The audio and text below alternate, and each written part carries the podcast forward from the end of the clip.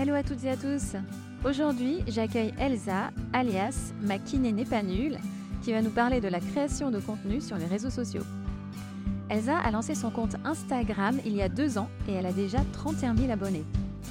Elle nous explique où elle trouve de l'inspiration pour créer du contenu, mais elle nous parle aussi de son organisation entre sa vie au cabinet et sa présence sur les réseaux sociaux.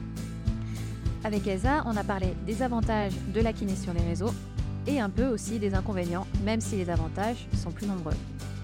Enfin, on a évoqué les fausses croyances vis-à-vis de la kiné qui résident toujours dans les esprits, chez nos patients notamment, et comment on peut y remédier. Je vous laisse écouter ce nouvel épisode avec une jeune kiné très impliquée dans ce qu'elle fait. Salut Elsa et bienvenue sur Kinédi. Salut, merci de m'avoir invitée. Merci à toi d'avoir accepté euh, l'invitation. Tu vas bien? Super, parfait. Très bien. Eh bien, écoute, euh, euh, on va commencer. Est-ce que tu veux bien, pour te présenter en quelques mots, nous parler de ton parcours et nous dire ce que tu fais aujourd'hui? Alors, moi, c'est Elsa. Donc, je suis kiné, jeune kiné depuis deux ans et demi, il me semble. et j'ai créé un compte Instagram dédié à la kiné et plus globalement l'activité sportive, euh, et euh, les loisirs que je pratique euh, qui sont reliés plus ou moins avec la kiné. Et j'y partage du coup un peu, un peu de tout ce que j'ai envie avec ceux qui veulent bien suivre le compte. et à côté de ça, je suis assistante dans un cabinet depuis un an et demi. Voilà. Tu es dans un cabinet où? Dans le sud de la France, à côté de Montpellier. Ok. Il y a du soleil euh, là où tu es Un petit peu. Et donc, tu as fait tes études à Montpellier?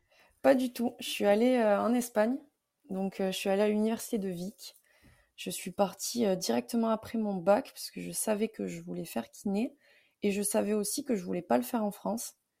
Donc, je suis partie directement en Espagne. Et, et je regrette pas du tout. Oui. Ouais, je comprends. Les, études en France, déjà, c'est pas facile d'y entrer. Euh, voilà. Et en, Espagne, alors c'est plus facile. Par contre, euh, je crois que le coût euh, n'est pas le même. Il me semble que c'est assez onéreux, non? C'est un petit peu plus cher. Après, en France, ça reste des, des, facs privées. Il y a des universités publiques, il y a des écoles de kiné publiques, mais c'est vrai que, bon, moi, par exemple, à Montpellier, c'est privé et c'est très cher. Mais c'est sûr qu'en Espagne, il y a les frais de déplacement, il y a l'appart euh, qu'il faut louer obligatoirement.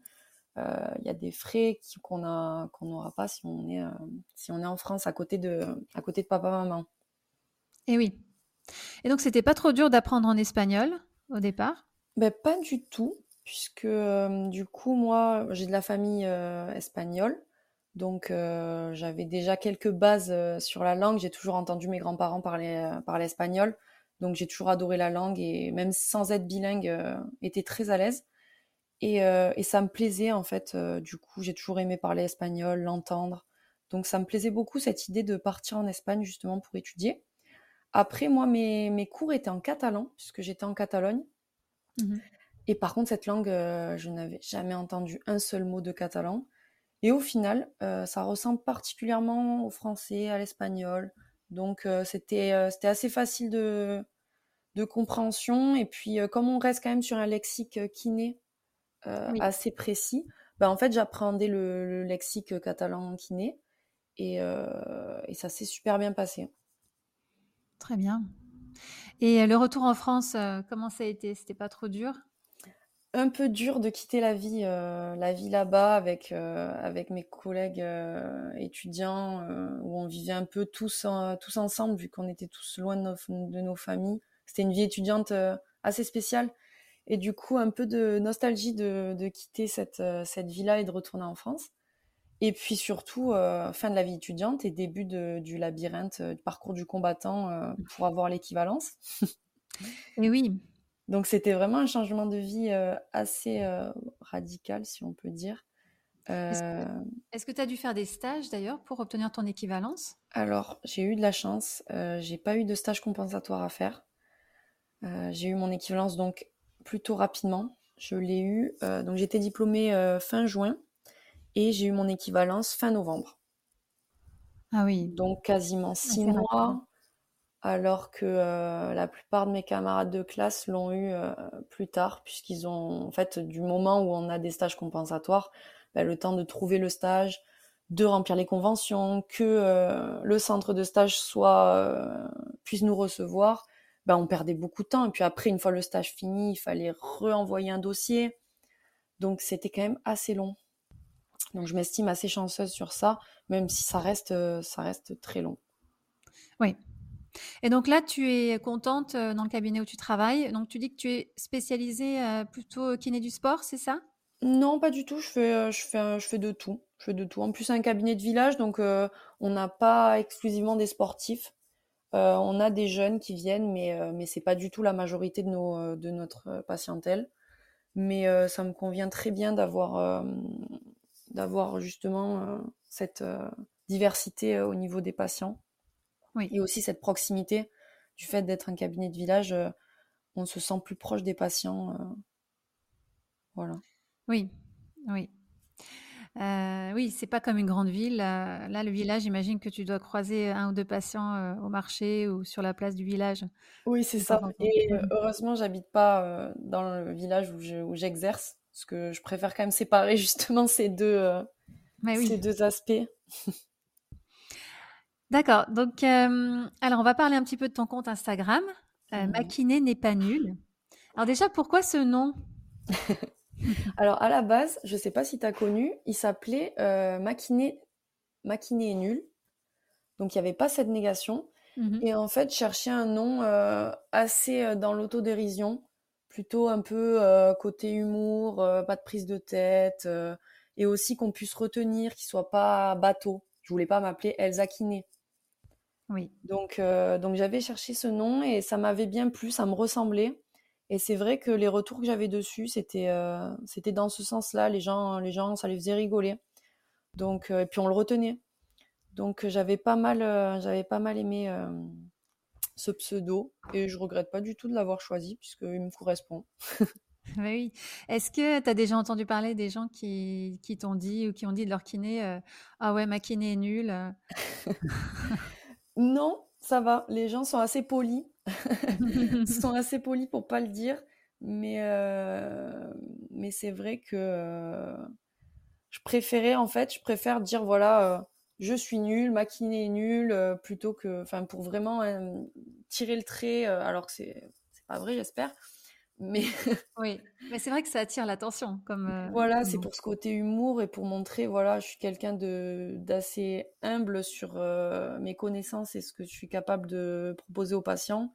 Mmh et, euh, et je voulais pas créer ce compte et, et qu'on se dise, voilà, elle croit tout savoir sur tout ou non, parce que c'est pas du tout ça. Et j'ai pas créé ce compte pour donner des leçons ou pour pour montrer que que j'en sais plus que les autres. Parce qu'au contraire, j'ai créé ce compte pour en apprendre plus, puisque justement, euh, je ne considère pas euh, tout savoir. Oui, donc euh, d'où ma question justement que j'allais te poser. Pourquoi Qu'est-ce qui t'a donné envie de créer ce compte? Eh ben, j'ai créé ce compte. j'étais en démarche d'équivalence. En fait, j'étais en transition. J'étais à moitié. J'étais en train d'avoir mon équivalence.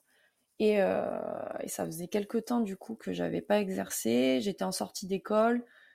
Et forcément, comme tous les nouveaux diplômés, j'étais un, peu euh, manque de confiance en moi, manque de confiance en mes connaissances, en mes capacités de proposer quelque chose d'intéressant aux patients. Et donc, je me suis dit, il faudrait que je révise un petit peu, que je lise des articles, que je, que je révise. Mais ça, ça donne pas trop envie, euh, en sortant de la fac, euh, pas d'école, de réviser, de faire des fiches. Enfin, j'ai jamais été très fiche en plus. Donc, je me suis dit, pourquoi pas bah, en fait, pour me motiver, de faire des posts sur euh, certains sujets, les poster sur Instagram, essayer de développer le compte, puisque bah, moi, je suis quelqu'un qui a besoin d'objectifs, qui a besoin d'avoir des projets pour, euh, pour être constante et, pour avoir de la motivation. Donc, j'ai commencé à faire ces petits posts en slide où euh, je me basais sur des articles scientifiques et puis je faisais des petits résumés, en fait, comme des fiches, mais sous forme de posts. Et comme je fais pas les choses à moitié, je m'y suis bien tenue. Euh, et, la surprise a été que ça a super bien marché. Oui. Est-ce que tu as appris euh, des compétences en particulier pour euh, faire des infographies? Et Tu les fais sur quel logiciel? Là, je les fais sur Canva. Mmh et bah, pendant mes études, je faisais pas mal de, de diapos ou dès qu'on avait des présentations à faire, je les faisais sur Canva, des posters, des... je sais que dans ma fac, on faisait pas mal, de, pas mal ce genre de choses. Et du coup, j'avais commencé à appréhender le, logiciel comme ça. J'ai toujours été très technologie, très informatique, ce genre de choses, très créative au niveau digital. Et, donc, du coup, j'ai toujours été très à l'aise. C'est vrai qu'on m'a déjà demandé si j'avais fait des formations Instagram, des mmh formations euh, en communication sur les réseaux. Pas du tout. c'est vraiment, je le fais au feeling et, et je m'y sens très bien. et d'ailleurs, c'est comme ça que tu révisais tes cours pour les différentes pathologies à l'école Tu te faisais des fiches? Ben non, du coup, je faisais pas du tout de fiches. Enfin, j'essayais de faire des fiches, mais ça marchait pas. En fait, moi, j'étais quelqu'un d'assez euh, intuitive. Je, si j'avais besoin pour un certain partiel de faire des fiches, d'écrire, ben, j'écrivais. Si j'avais besoin de le répéter, je le répétais. Si j'avais besoin d'en parler avec des camarades, bah, du coup, on se voyait, on discutait. En fait, j'essayais un peu de, un peu tout. C'est bien, ouais. Ouais, ouais. ouais. Oui, parce que c'est, c'est pas facile de trouver la façon d'apprendre euh, qui nous correspond le mieux. Comme tu dis, il faut essayer un peu tout et, voir ce qui marche. Ça dépend aussi de ce qu'il y a à apprendre. Hein. Mmh. C'est ça. En fonction des matières, j'essayais de varier. Et puis si je voyais que ça rentrait pas d'une certaine manière, bah, j'essayais une autre. Et puis euh, à force, euh, ça rentrait. Oui, exactement. Pense que c'est bien aussi de varier les, euh, les méthodes d'apprentissage, puisque je pense que chaque méthode nous, fait apprendre certaines informations. Par une autre méthode, on, apprend d'autres informations et du coup, c'est un peu plus complet. Oui, oui. Alors, comment tu t'organises euh, C'est quoi une journée type ou une semaine type avec la création de contenu et euh, ton travail au cabinet? Alors, en ce moment, c'est vrai que j'ai été beaucoup moins euh, régulière sur, sur Instagram.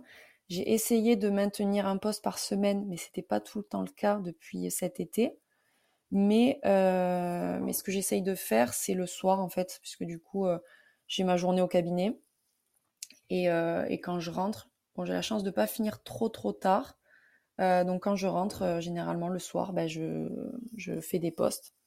Donc, ça peut être 5 heures d'affilée sur une soirée et plus du tout l'autre partie de la semaine. Ça peut être une heure chaque soir. Ça peut être 5 heures par soir pendant une semaine. c'est vraiment, euh, vraiment très variable. Je sais que j'étais euh, très sur euh, l'anticipation. J'avais souvent, quand j'ai commencé, j'avais souvent 5, 6, 7 postes d'avance. En fait, quand je suis, quand je suis inspirée, je préfère en faire le plus possible, puisque c'est facile, ça vient tout seul, et je gagne du temps en fait. Hmm. Je gagne du temps, donc j'en profite pour, pour en faire au max. Et puis comme ça, ça me permet dans les moments où je suis un peu plus occupée, où j'ai un peu moins de motivation ou d'inspiration pour les postes, bah, de me prendre un peu plus de temps pour moi et, euh, et de pas me mettre la pression sur euh, il faut absolument que je fasse euh, tant de postes cette semaine ou que de 18h à 20h je sois sur Canva à faire des posts. Voilà. Oui, J'imagine que on, doit se la mettre un peu cette auto-pression de publier régulièrement du contenu, surtout quand on a commencé, quand on est sur ta lancée avec beaucoup de followers. Hein. donc, et parfois, bon bah, peut-être il y a, y a, des moments où il y a un manque d'inspiration. tu parlais de, de, ça là tout à l'heure. c'est vrai que voilà, il faut s'y mettre, et il y a des moments où il y a beaucoup plus d'inspiration et, c'est plus facile, c'est plus fluide. Et, d'ailleurs, ça, te vient comment D'où te vient l'idée à chaque fois de traiter une pathologie en particulier? C'est tu la vois au cabinet avec un patient C'est un article sur lequel tu tombes? Soit oui, soit c'est un patient qui m'a donné une idée, un contexte au cabinet, peu importe. Ou sinon, justement, c'est sur Instagram, puisque du coup, bah, je suis vachement les, les autres créateurs de contenu kiné, ostéo peu importe la profession, tout ce qui, est, euh, qui tourne autour de ça. Et c'est vrai que des fois, en, voyant ce qu'ils ce racontent, en voyant les posts des uns des autres, ça me donne des idées, en discutant, voilà. C'est ça qui me... Et puis des fois, il n'y a aucun... il n'y a aucune raison particulière. Des fois, c'est juste en voyant mes anciens posts. Je me dis, ah oui, c'est vrai, je voulais faire ça. Ou j'aurais pu faire ça de cette manière. Et du coup, je le tourne différemment. Enfin, c'est assez variable aussi, mon mmh inspiration. Oui. Et en ce qui concerne la recherche d'articles, est-ce que tu es abonné à des, revues en particulier? Comment est-ce que tu, as accès aux différents articles scientifiques? Je cherche sur PubMed, vraiment exclusivement sur euh, PubMed et, euh, et souvent j'arrive vraiment à trouver mon bonheur. Euh, je trouve ça vachement accessible. Donc, et puis du coup, dans ma fac, on nous avait un peu sensibilisé à la recherche d'articles. Donc, comment rechercher des articles scientifiques. donc, j'avais déjà commencé un peu cette activité de recherche d'articles. Donc euh, PubMed, c'est ce que je préfère, mais après, je sais qu'on avait, euh, on nous avait montré euh, différents, différentes plateformes, mais c'est vrai que c'est sur PubMed que, que je cherche majoritairement. Oui. Le public que tu vises, est-ce que c'est des kinés, des étudiants kinés, mais aussi des gens, une personne lambda qui va à des séances de kiné? C'est quoi ton, ton, le public que tu vises principalement? Moi, je vise tout le monde donc de ce que tu as cité. Les étudiants qui, je sais que les étudiants kinés sont pas mal euh, clients de, de mon compte puisque je, bah déjà j'étais étudiante il n'y a pas si longtemps que ça. Euh, je suis jeune et, euh, et j'essaye d'être pas mal proche de des abonnés en, que ce soit en story ou quoi. Je sais que je veux pas que, le compte soit trop sérieux ou voilà, je veux qu'il y ait une certaine proximité, que qu'il n'y ait pas qu'il n'y pas de différence entre nous en fait. Moi, je, je, suis comme eux, je suis juste, je partage un petit peu sur les réseaux, mais, euh, mais je veux pas qu'il y ait de différence par rapport à ça. Et je sais qu'aussi les kinés me suivent puisque ben, ça les intéresse. Je parle de kiné, voilà, je parle de pathologie. Et puis, comme c'est les jeunes qui sont plutôt sur les réseaux sociaux, oui. Ben forcément, c'est soit les jeunes kinés, soit les étudiants qui me suivent majoritairement. Mais j'ai aussi des patients qui sont intéressés. Souvent, c'est des patients chroniques qui connaissent particulièrement les kinés et, euh, et qui ont besoin des kinés. et je sais que je parle vachement euh, en DM avec, euh, avec des patients qui ont des pathologies chroniques et du coup qui, qui échangent avec moi puisque ben, les kinés font partie de leur famille. C'est ça. D'ailleurs, j'ai beaucoup aimé le post que tu as fait sur les différents types de patients. Oui. ça m'a fait rire. Et, et pour en revenir au public visé, oui, les étudiants. En effet, moi, quand j'étais étudiante, je, me, je me disais, mais si j'avais eu tes fiches, si j'avais été abonnée à ton compte à l'époque, ça m'aurait vraiment aidé à réviser, à comprendre, à synthétiser les choses. Euh, parce que dans les cours, il y a énormément de, de théories, il y a énormément de détails, alors qu'en fait, c'est bien, hein, le détail, c'est important, mais euh, c'est important aussi de synthétiser les choses pour prendre de la distance et voir les choses d'un point de vue plus global. Ça, je trouve que c'est ce qui manque justement euh, dans les écoles de kiné ou dans, les, dans les études en général. C'est trop, c'est trop scolaire dans les termes, c'est trop scolaire dans les explications. Et des fois, on a juste besoin qu'on nous explique globalement ça, c'est ce qu'il faut retenir.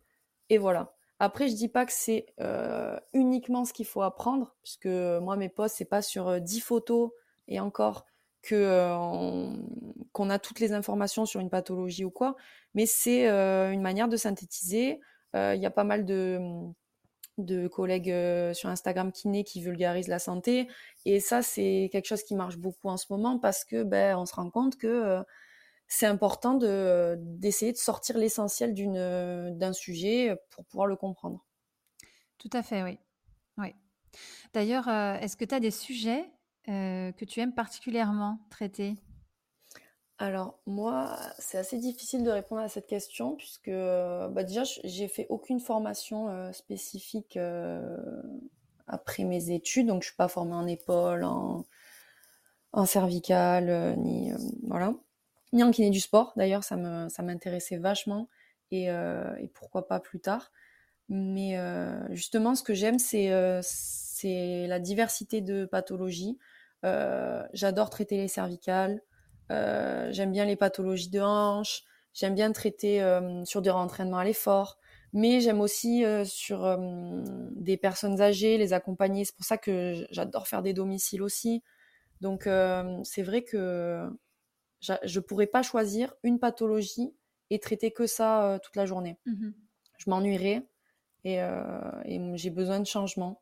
Après, là, récemment, je sais que je m'intéresse beaucoup aux pathologies de course à pied, qui sont liées à la course à pied, parce que j'ai commencé à courir il y a un an, là, quasiment.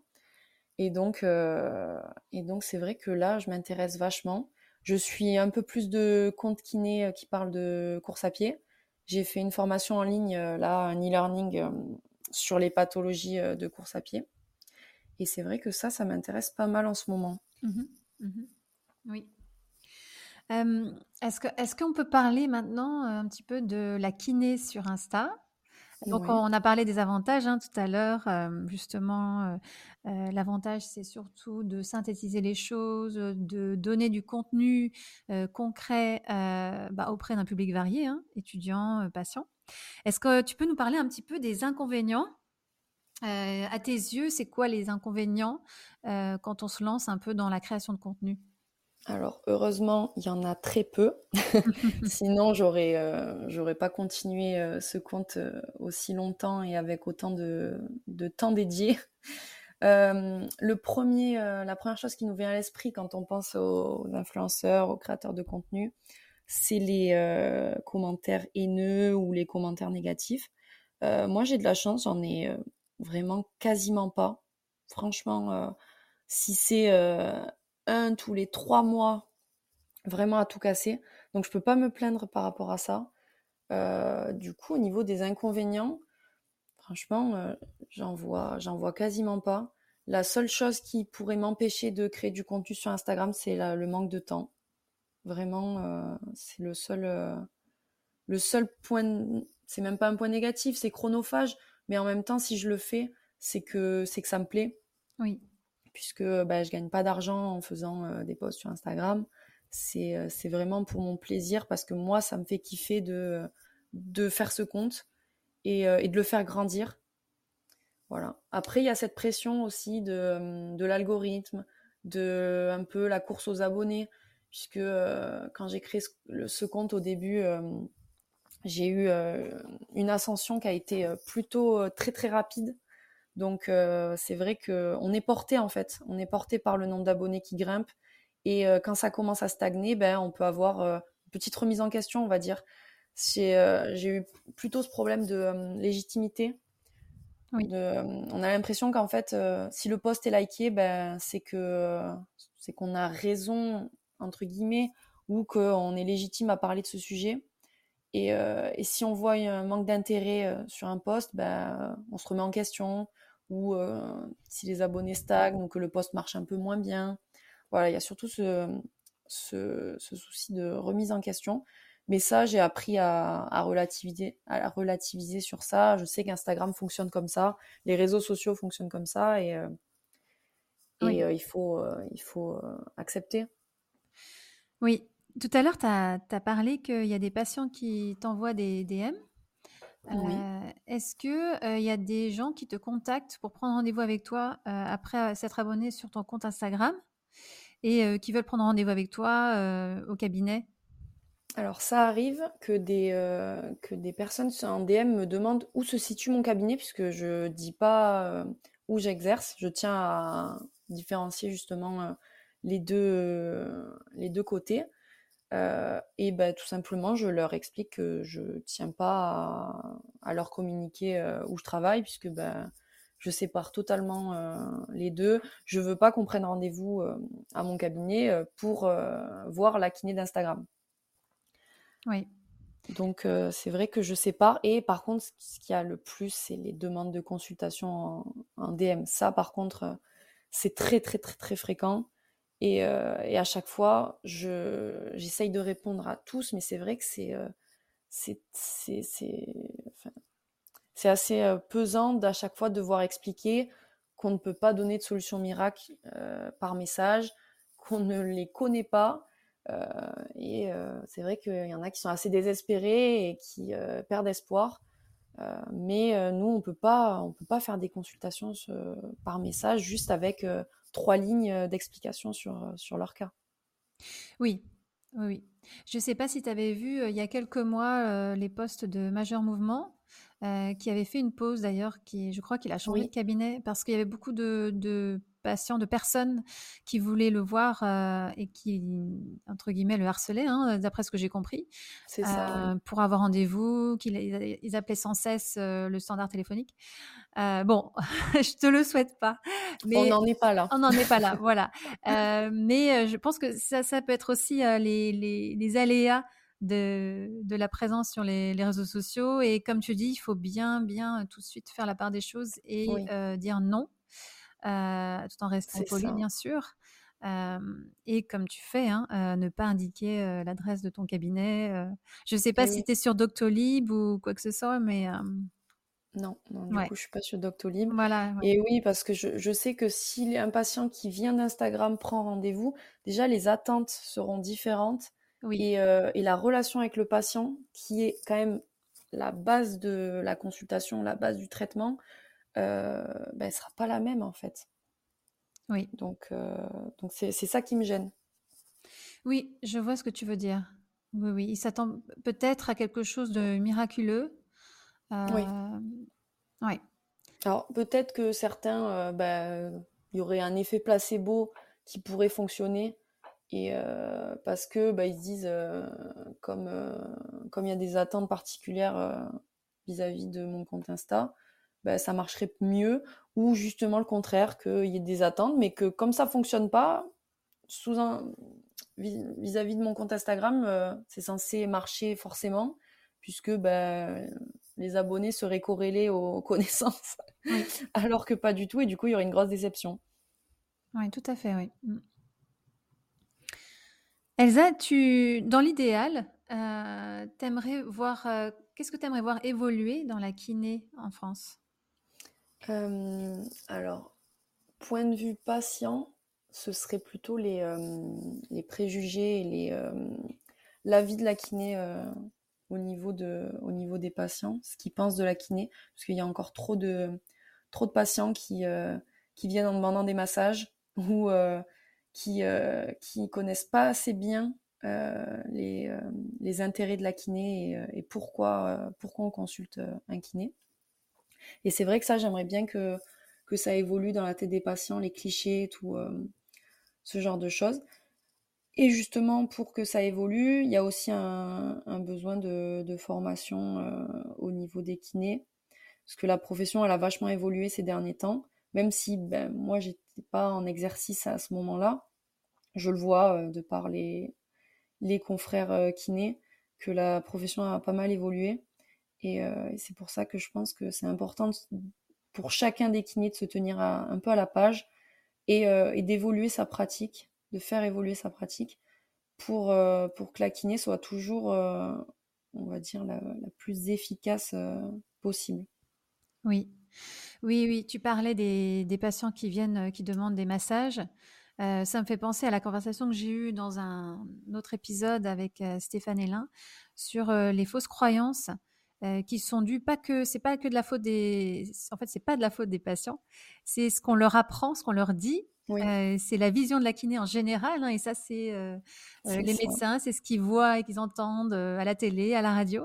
Donc il y a toute une croyance à changer autour de ça ouais.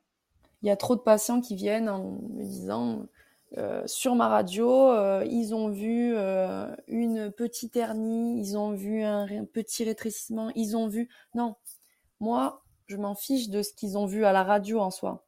Là, je vulgarise, hein. mais moi, ce qui m'intéresse, c'est ce que vous vous ressentez. C'est vous, vos symptômes. C'est voilà ce qui se passe quand vous faites tel mouvement dans votre vie. Qu'est-ce qui se passe? Parce que il y a trop de patients qui me disent moi, je peux pas faire ça puisque on m'a trouvé une hernie. Euh, et, c'est vrai que ça, c'est des fausses croyances qui sont euh, beaucoup trop importantes. Oui, tout à fait d'accord. Ouais, ouais. Il y a encore, euh, il y a encore pas mal de choses à, changer, mais on va y arriver. il y a du chemin à faire encore. Et d'ailleurs, nous en France, notre titre c'est masseur kinésithérapeute. et dans les autres pays, y compris l'Espagne d'ailleurs, c'est mmh physiothérapeute. Toi, tu serais plutôt pour qu'on change de titre Changer le titre, ça me dérange pas, mais c'est vrai que moi, sur ma plaque, par exemple, ou sur mes cartes de visite, j'écris kinésithérapeute. J'écris pas masseur kinésithérapeute parce que je veux pas appuyer Mmh ce point de, de masseur. Alors, contrairement à certains collègues qui refusent les massages totalement, je masse parce que je trouve que c'est un outil qui est quand même euh, intéressant et qui fait partie de notre métier, Mmh mais qui n'est pas exclusif.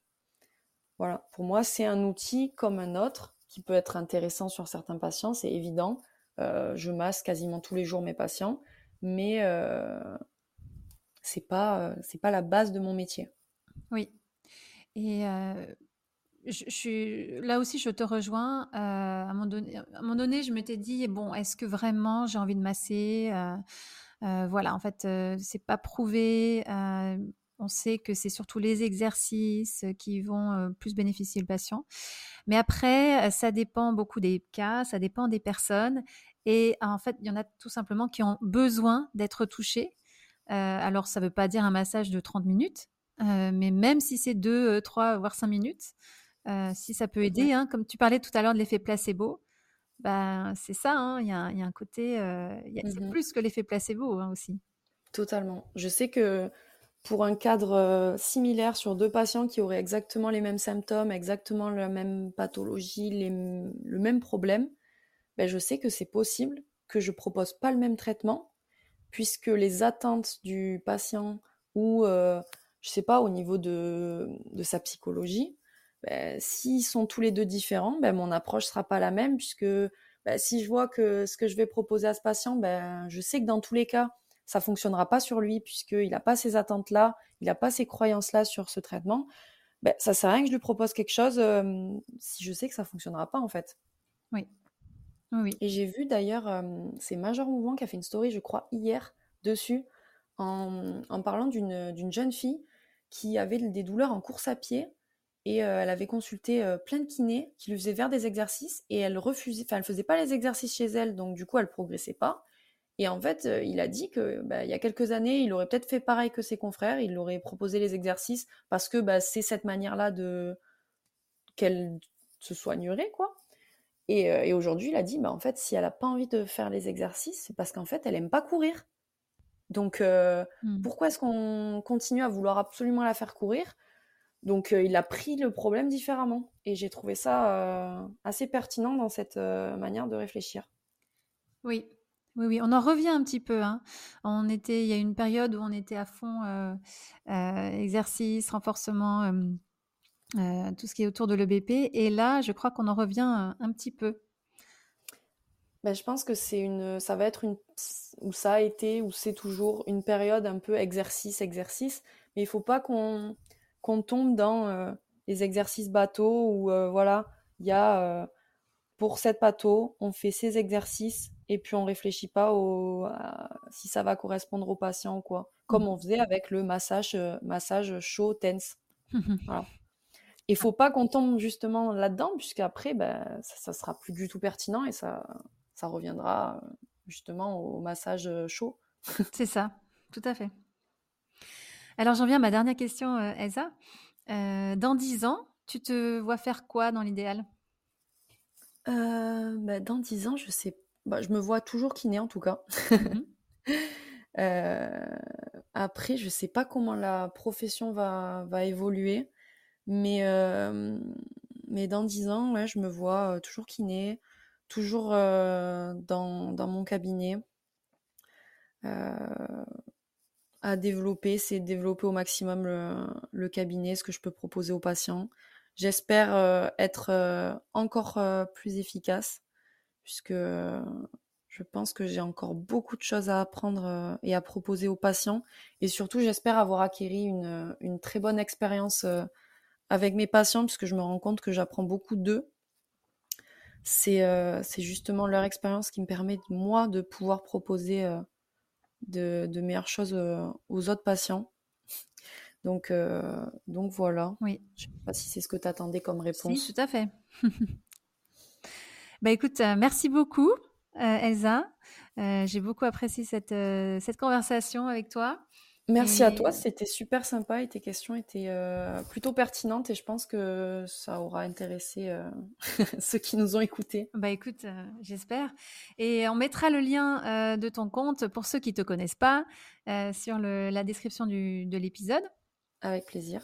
Voilà, et comme ça vous pourrez aller voir toutes les super infographies qu'elle a faites. Super. Bon ben je te remercie. Merci et à, bientôt. et puis je te souhaite une bonne journée. À bientôt.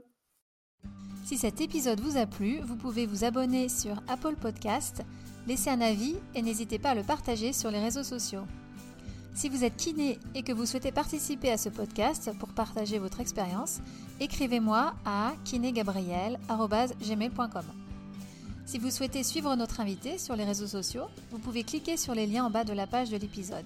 Enfin, n'hésitez pas à suivre le podcast sur Instagram à kinédi underscore podcast.